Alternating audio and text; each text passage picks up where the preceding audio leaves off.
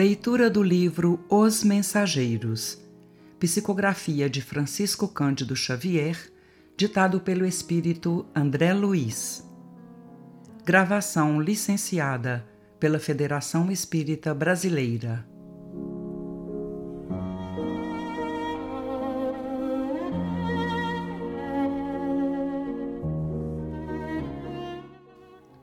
Capítulo 20 Defesas contra o mal.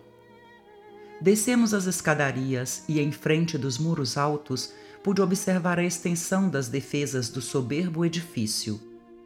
Aquela construção grandiosa era muito mais importante que a de qualquer castelo antigo transformado em fortaleza.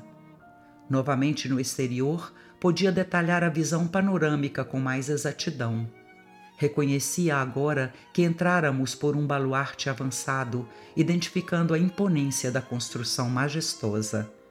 Apresentavam-se-me as linhas gerais com nitidez. Impressionavam-me, sobretudo, as fortificações. Vi a torre de mensagem, consagrada, por certo, ao serviço de resistência. O baluarte agudo elevando-se acima dos fossos que deixavam transbordar a água corrente a torre de vigia, esbelta e alterosa. Observei o caminho da ronda, a cisterna, as seteiras e, em seguida, as paliçadas e barbacãs, refletindo na complexidade de todo aquele aparelhamento defensivo.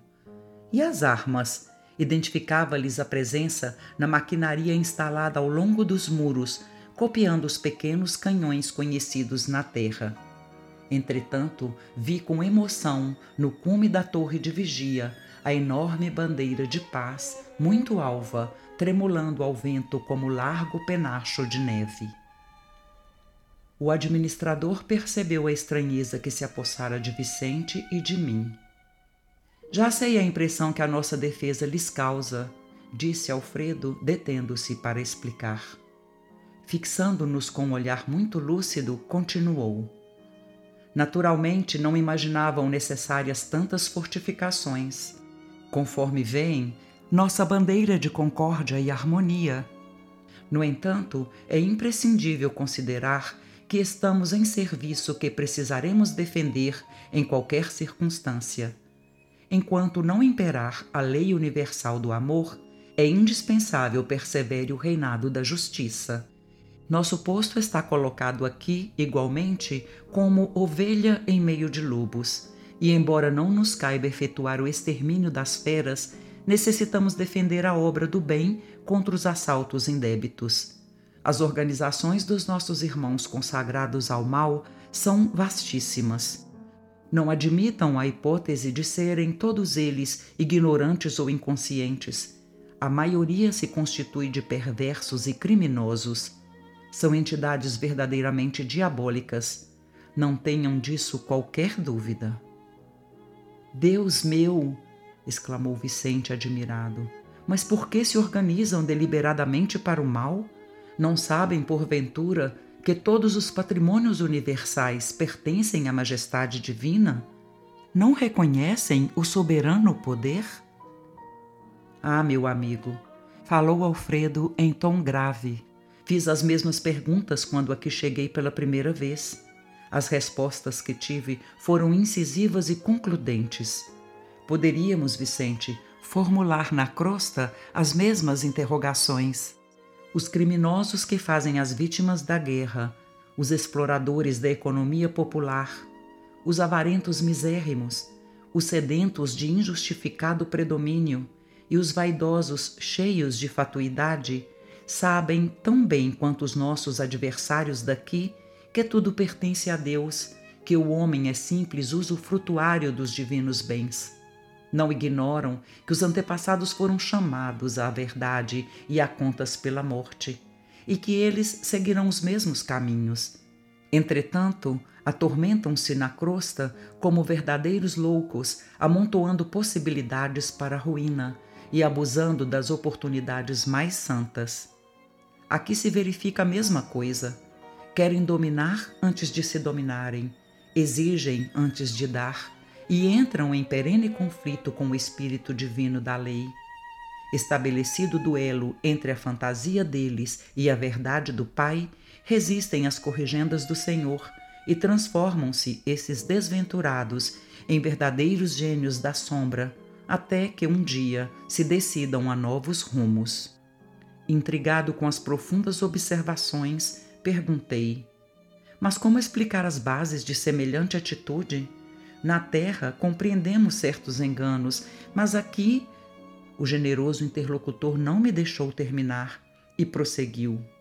Na crosta, nossos irmãos menos felizes lutam pela dominação econômica, pelas paixões desordenadas, pela hegemonia de falsos princípios. Nestas zonas imediatas à mente terrestre, temos tudo isso em identidade de condições. Entre as entidades perversas e ignorantes, há cooperativas para o mal, sistemas econômicos de natureza feudalista, baixa exploração de certas forças da natureza, vaidades tirânicas, difusão de mentiras, escravização dos que se enfraquecem pela invigilância, doloroso cativeiro dos espíritos falidos e imprevidentes, paixões talvez mais desordenadas que as da terra, inquietações sentimentais, terríveis desequilíbrios da mente, angustiosos desvios do sentimento. Em todo lugar, meu amigo, as quedas espirituais perante o Senhor são sempre as mesmas, embora variem de intensidade e coloração. Mas e as armas? perguntei. Acaso são utilizadas? Como não? disse Alfredo pressuroso. Não temos balas de aço, mas temos projéteis elétricos. Naturalmente, a ninguém atacaremos. Nossa tarefa é de socorro e não de extermínio. No entanto, aduzi sob forte impressão qual o efeito desses projéteis. Assustam terrivelmente, respondeu ele sorrindo, e, sobretudo, demonstram as possibilidades de uma defesa que ultrapassa a ofensiva. Mas apenas assustam? Tornei a interrogar. Alfredo sorriu mais significativamente e acrescentou: Poderiam causar a impressão de morte. Que diz? exclamei com insofreável espanto. O administrador meditou alguns instantes e, ponderando talvez a gravidade dos esclarecimentos, obtemperou. Meu amigo, meu amigo, se já não estamos na carne, busquemos desencarnar também os nossos pensamentos. As criaturas que se agarram aqui às impressões físicas estão sempre criando densidade para os seus veículos de manifestação, da mesma forma que os espíritos dedicados à região superior estão sempre purificando e elevando esses mesmos veículos. Nossos projetis, portanto, expulsam os inimigos do bem por meio de vibrações do medo, mas poderiam causar a ilusão da morte, atuando sobre o corpo denso dos nossos semelhantes menos adiantados no caminho da vida. A morte física na Terra não é igualmente pura impressão? Ninguém desaparece. O fenômeno é apenas de invisibilidade ou, por vezes, de ausência. Quanto à responsabilidade dos que matam, isto é outra coisa. E além desta observação, que é da alçada da justiça divina, temos a considerar igualmente que nesta esfera o corpo denso modificado pode ressurgir todos os dias pela matéria mental destinada à produção dele, enquanto, para obter o corpo físico, almas há que trabalham por vezes durante séculos. Vicente e eu caláramos estupefatos. Alfredo sorriu serenamente e perguntou bem-humorado: Vocês conhecem a lenda hindu da serpente e do santo? Ante a nossa expressão negativa, o administrador continuou: Contam as tradições populares da Índia que existia uma serpente venenosa em certo campo. Ninguém se aventurava a passar por lá receando-lhe o assalto. Mas um santo homem, a serviço de Deus, buscou a região, mais confiado no Senhor que em si mesmo. A serpente o atacou desrespeitosa. Ele dominou-a, porém, com um olhar sereno e falou: Minha irmã, é da lei que não façamos mal a ninguém. A víbora recolheu-se envergonhada. Continuou o sábio o seu caminho e a serpente modificou-se completamente. Procurou os lugares habitados pelo homem como desejosa de reparar os antigos crimes.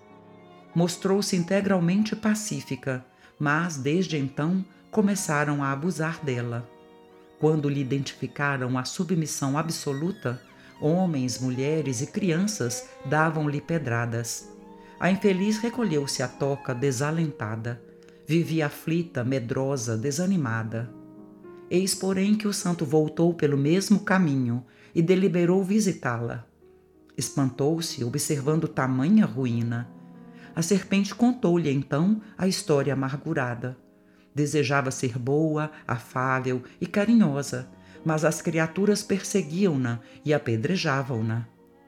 O sábio pensou, pensou e respondeu após ouvi-la: Mas minha irmã houve engano de tua parte.